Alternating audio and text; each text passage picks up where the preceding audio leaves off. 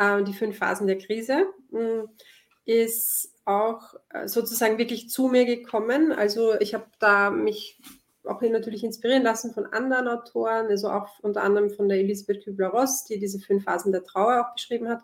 Und ich habe einfach auch so in mich reingespürt und auch reflektiert, die vielen Menschen, die ich begleiten darf und durfte, was, was sind so Parameter, die sich wiederholen in Krisen. Und das sind dann eben diese fünf Phasen, haben sich sozusagen herauskristallisiert. Und die erste davon ist eben der Schock. Ja, das ist einfach ganz klassisch. Wenn eine Krise ähm, sozusagen stattfindet, egal ob das persönlich ist oder global, kollektiv, dass wir mal zunächst im Schock sind. Also Schock ist einfach eingefroren. Wir wissen gar nicht, wir können uns nicht bewegen, wir kennen uns nicht aus. Ja, das ist die erste Phase. Die zweite Phase ist eben auch das Chaos, dass man merkt, okay, die ganze Welt steht am Kopf, man ist verwirrt, man ist durcheinander. Und das Schöne ist, dass hier das Chaos dann aber recht schnell, wenn man es zulässt, auch in die Hingabe münden kann. Und da möchte ich dann auch gerne eine Stelle vorlesen aus dem Thema Hingabe. Also wie wichtig das ist. Hingabe ist ja eine weibliche Qualität.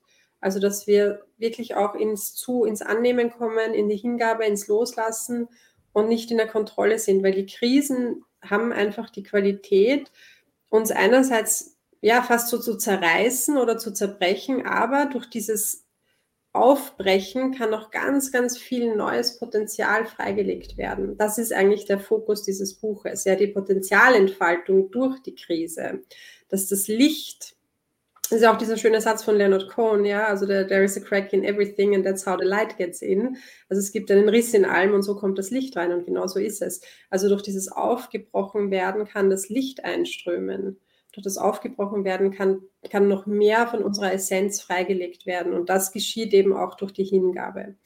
Und durch die Hingabe kann dann eine neue Orientierung stattfinden und eben auch der Neubeginn. Und ich möchte eben gerne noch zwei Stellen vorlesen aus diesem zweiten Teil des Buchs, also eben Hingabe und Neubeginn, ähm, weil die mir einfach auch besonders am Herzen liegen. Genau, also ich starte vielleicht mit dem ähm, mit der Hingabe, also die vierte Phase. Und, 85. Genau. genau, ja, genau, weil das fand ich war auch so eine schöne Stelle. Also da geht es eben um das Thema Hingabe. Father, into thy hands I command my spirit. Also auf Deutsch, Vater, in deine Hände empfehle ich meinen Geist. Dieses Gebet symbolisiert absolute Hingabe.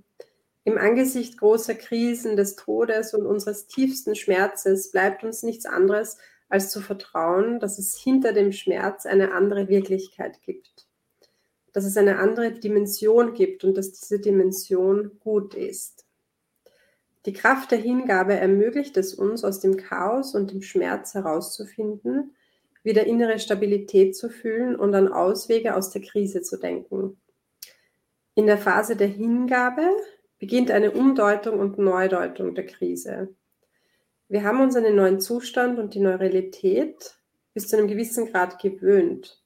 Die Resilienz beginnt zu wirken und wir schöpfen neuen Mut und neue Kraft. Wir beginnen nach Lösungen und Auswegen zu suchen. Letztendlich haben wir die Wahl, unseren Schmerz nicht nur zu erdulden, sondern ihn auch anzunehmen. Wenn wir von Krisen und Schicksalsschlägen betroffen sind, haben wir die Wahl, mit unserem Schicksal zu hadern oder den Sinn darin zu suchen. Genauso wie wir am Ende unserer Tage nicht nur die Möglichkeit haben, unser Sterben zu akzeptieren, sondern es bewusst zu erleben, können wir bewusst nach dem Sinn und dem Geschenk in der Krise fragen. Hingabe ist eine hohe Kunst und das Leben ist dafür die beste Schule. Hingabe lässt sich nicht erlernen, sie geschieht oder sie geschieht nicht. Wir geben uns hin oder nicht. Wir lassen los oder eben nicht. Wir wachsen über uns hinaus oder eben nicht. Wir wachsen über unser eigenes Vorstellungsvermögen hinaus, was wir bereit sind zu ertragen. Wir geben uns dem Unsichtbaren hin. Wir vermuten hinter dem Horizont nicht das Ende der Welt, sondern eine neue Welt. Wir richten unseren Glauben auf das Unsichtbare und nicht ausschließlich auf das Sichtbare. Wir investieren in den Raum der Möglichkeiten, in den Raum der Fantasie, in unsere Vorstellungskraft und unsere Wachstumsfähigkeit. Wenn wir das Warum kennen, ergibt sich ein Wie. Genau. Ja, das ist zum Thema Hingabe. also das würde ich mir einrahmen. Ne? Wenn wir das Warum kennen, ergibt sich ein Wie. Absolut. Und vielleicht alle, die, die Viktor Frankl kennen, werden das auch spüren, dass da auch sehr viel Inspiration vom Frankl drinnen steckt. Also es ist auch eine meiner großen Inspirationsfiguren, der ähm, ja einfach so ein eigentlich ein tragisches Schicksal hatte, aber so eine große Inspirationsfigur wurde und eben dieses ähm, wer möchte ich einmal gewesen sein, das stammte auch von ihm. Das ist etwas, was mich einfach auch begleitet. Ja, es ist so ein, ja, so ein wichtiger Satz und so eine wichtige Frage. Genau. Ja, schön. Ich freue mich sehr, dass ihr alle auch so begeistert seid von dem Text. Danke, liebe Ruth, auch. Ich freue mich, dass du da bist, liebe